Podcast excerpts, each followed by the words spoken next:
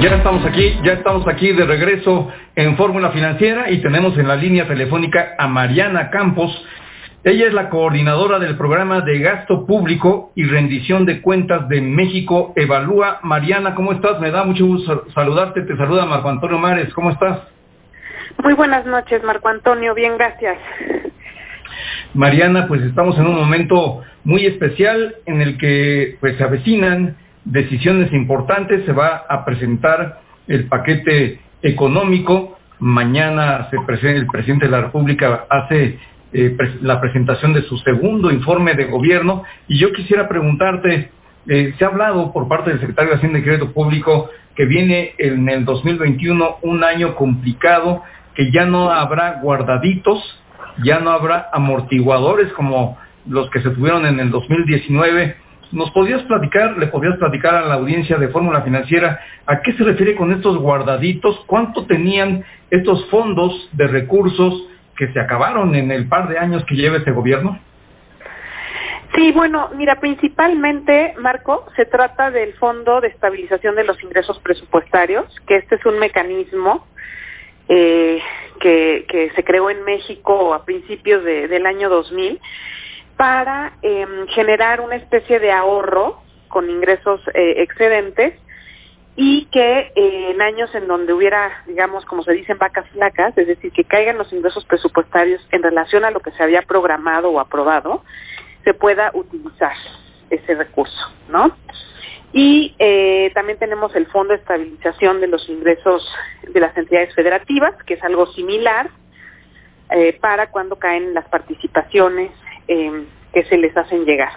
Entonces, pues eh, lo que está sucediendo, Marco Antonio, es que el año pasado se utilizó una muy buena cantidad ya de este fondo, porque recordemos que el año pasado tuvimos crecimiento económico negativo, lo que hizo que se debilitaran los ingresos tributarios.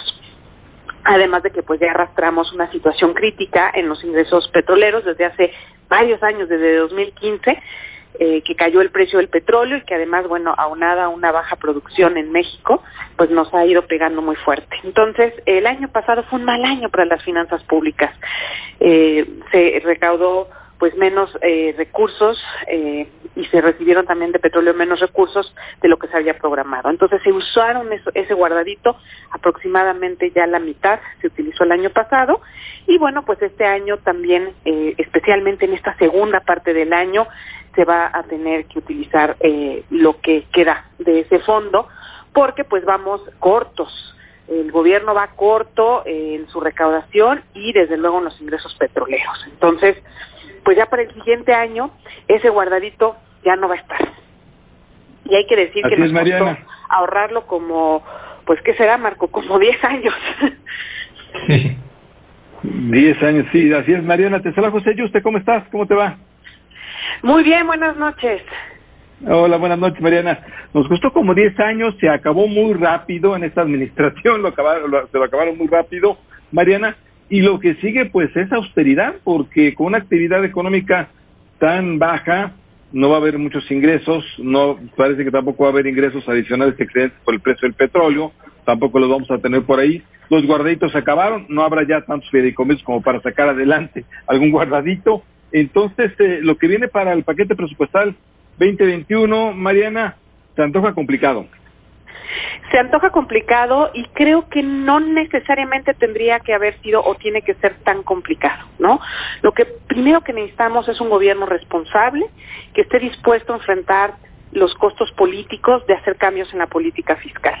Me parece que la política fiscal es un instrumento poderoso que eh, tienen los gobiernos a su disposición precisamente para estos momentos, ¿no? En donde hay que moverle al tema fiscal. Eh, ¿Por qué?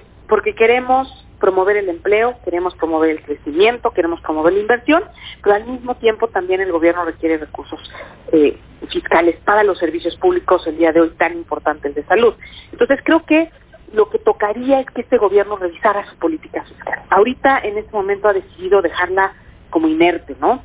No tocarla mucho, lo cual es atípico. Lo que hemos visto y está documentado tanto en el Fondo Monetario Internacional como con el Banco Mundial, que los países están haciendo uso de su política fiscal. Están cambiando la combinación de sus impuestos. Están reduciendo, por ejemplo, la carga fiscal a, los impuestos relacionados con el empleo, como aquí sería, por ejemplo, cuotas de seguridad social. Pero al mismo tiempo están poniendo nuevos impuestos porque los gobiernos pues no pueden tampoco dejar de ingresar, pero hay que generar ahí una especie de ingeniería, de inteligencia en la, en la política fiscal para, te digo, promover la actividad económica, pero al mismo tiempo tener un ingreso que permita financiar especialmente la inversión pública y los servicios de salud. Claro, estamos platicando con Mariana Campos, ella es la coordinadora del programa de gasto público y rendición de cuentas de México Evalúa. Mariana, creo que ese es un punto bien importante y pues no solamente es, este gobierno, hay que reconocerlo y decirlo. Durante muchos gobiernos hemos visto que no han tenido el valor político, tú mencionabas este, este concepto, de llevar adelante los cambios fiscales que México necesita desde hace mucho tiempo. Y en, este, en esta circunstancia, en este momento, el actual gobierno, ¿qué tipo de combinación de impuestos, qué tipo de combinación de cambios en su política fiscal debería de, realizar para salir de la crisis y al mismo tiempo apoyar al sector productivo? Pues mira, mm, eh, yo creo que habría que hacer una revisión, por ejemplo, eh, y no me lo tomen como una recomendación literal porque eh, no tengo, digamos, el, estudio o el análisis que, que, en este momento permitiera decir, sí, esto es lo que hay que hacer. Pero te lo voy a poner un poco de manera hipotética. Eh, por ejemplo, eh, en los gobiernos locales se cobra el impuesto al, a la nómina, ¿no? Y eso es oneroso. Es oneroso para contratar gente. Pues en este momento lo que más queremos es que se contrate gente, es decir, que, que, el desempleo tan tremendo y abrumador que traemos pues empiece a reducirse. Eh, otra, otro, otro impuesto al empleo, pues, pues bueno, vamos a ir creo que por una eh, reforma en la seguridad social que lo va a hacer un poco más oneroso todavía, ya lo es, ya es oneroso. Entonces, eh, ¿qué tal que tenemos otros impuestos como el predial o el impuesto a la tenencia que está completamente desaprovechado en el país, eh, que no se está cobrando, ¿no? Entonces, a lo mejor tendríamos que sustituir unos por otros.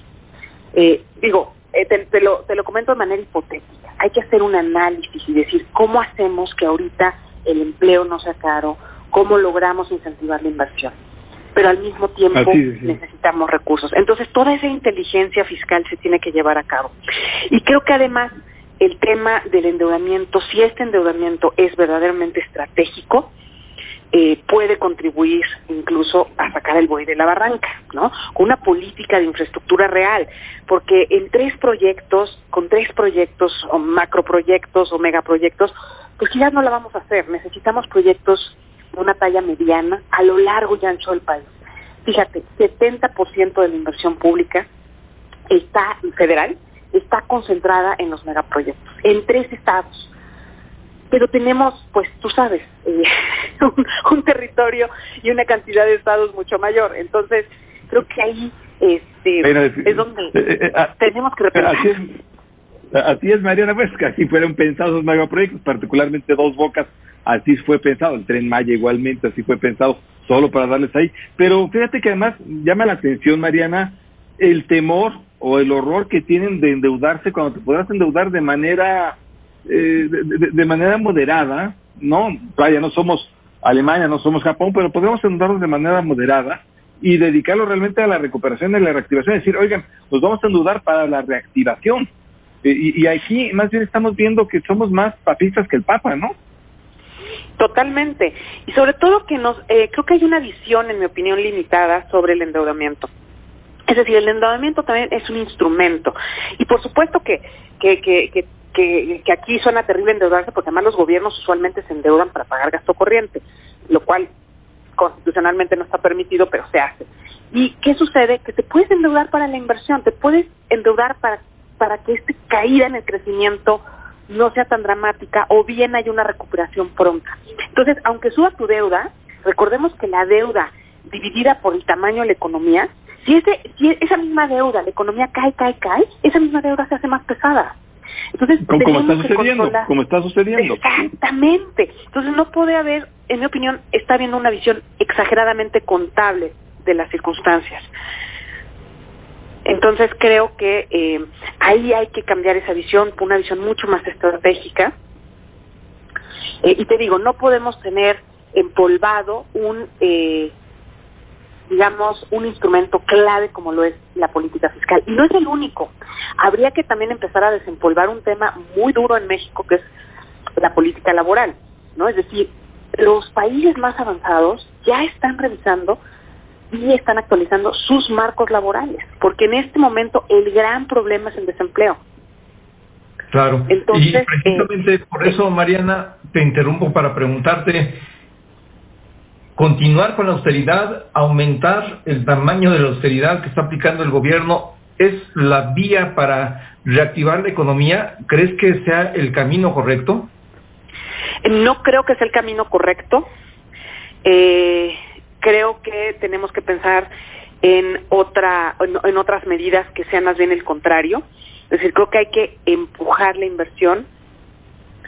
Eh, creo que además hay que apuntalar tremendamente el gasto en salud no México parte de una situación crítica en este tema porque estructuralmente ha gastado menos de lo que debería durante muchísimo tiempo. Entonces realmente es un sistema de salud que está muy precario y que eh, no se está dando abasto, por lo cual requiere eh, del gobierno hacer eh, una inversión ahí en el, gasto en salud, ¿no? Entonces, definitivamente no creo que sea el, remedio, al contrario, creo que la austeridad pues va a mantener la demanda agregada, la va a mantener abajo, ¿no? Porque tú sabes que el gobierno pues tiene ahí una, digamos, una participación relevante en la demanda agregada. Entonces, ojo porque eh, no se vaya a convertir, ahora sí que eh, se haga como bola de nieve, ¿no? El asunto. Exactamente. Mariana Mariana Campos, muchas gracias por estar con nosotros de México Evalúa. Muchas gracias. ¿De qué? Buenas noches. Gracias, Mariana. buenas noches. Vamos rápidamente a un corte y regresamos aquí a Fórmula Financiera, ya con Telefórmula. No se vaya. Estás escuchando Fórmula Financiera.